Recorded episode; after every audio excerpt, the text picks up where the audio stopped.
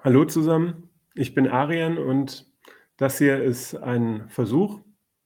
Ein Versuch, nämlich sich mit den üblichen Reaktionen, Antworten und Gegenargumenten auf linke Systemkritik auseinanderzusetzen. Heute soll es um den Klassiker in diesen Antworten gehen, nämlich die Frage nach der Alternative, nach dem Muster. Deine Kritik habe ich ja verstanden, aber was ist eigentlich die Alternative? Darauf im Folgenden fünf Antworten und ein Schluss, die zusammen gesehen und gehört werden können oder aber auch in Einzelteilen. Antwort 2. Eigentlich lässt sich aus jeder vorgetragenen Analyse und Kritik leicht schlussfolgern, welche Konsequenzen, welche Alternativen daraus folgen.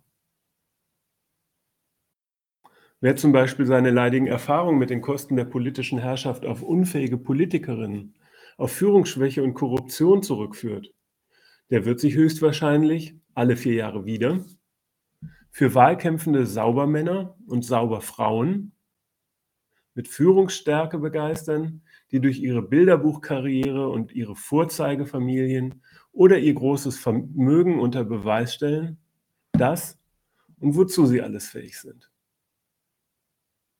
Und wer die tiefere Ursache für Umweltzerstörung, Gesundheitsbelastungen, Artensterben im verantwortungslosen Konsum seiner Mitbürgerinnen und Mitbürger sucht und entdeckt, der wird vermutlich die Gütesiegel der Öko- und Fairtrade-Branche mit Begeisterung zur Kenntnis nehmen, entsprechend bewusst und oft auch selbstgerecht den selbstgemachten Linsensalat konsumieren und die lieben Zeitgenossen mit moralisierenden Vorwurf über deren Lebensstil auf die Nerven gehen.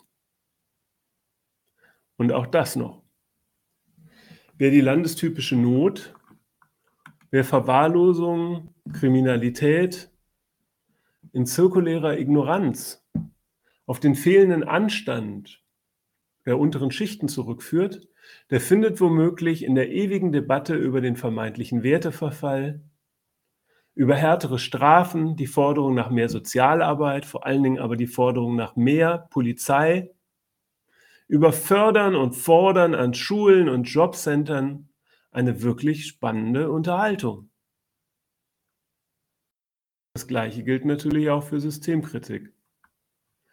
Wer eine Einsicht in die Notwendigkeit genommen hat, dass die eigene Schädigung unvermeidlich zu dieser Gesellschaftsordnung dazugehört, der wird sich wahrscheinlich nicht begeistern können für die konstruktive Verbesserung eben dieser Ordnung, die doch ursächlich verantwortlich ist für die eigenen Probleme. So jemand dürfte sich vermutlich eher für die Überwindung dieser Ursachen interessieren.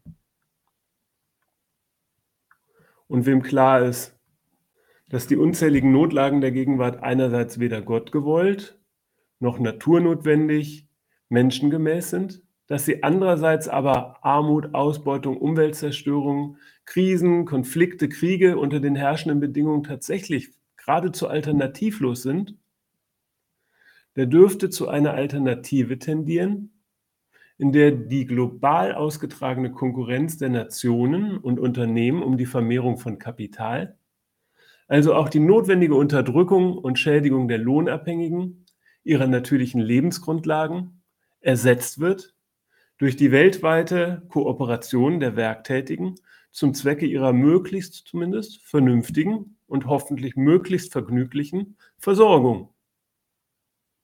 Das ist sie dann übrigens die revolutionäre Alternative.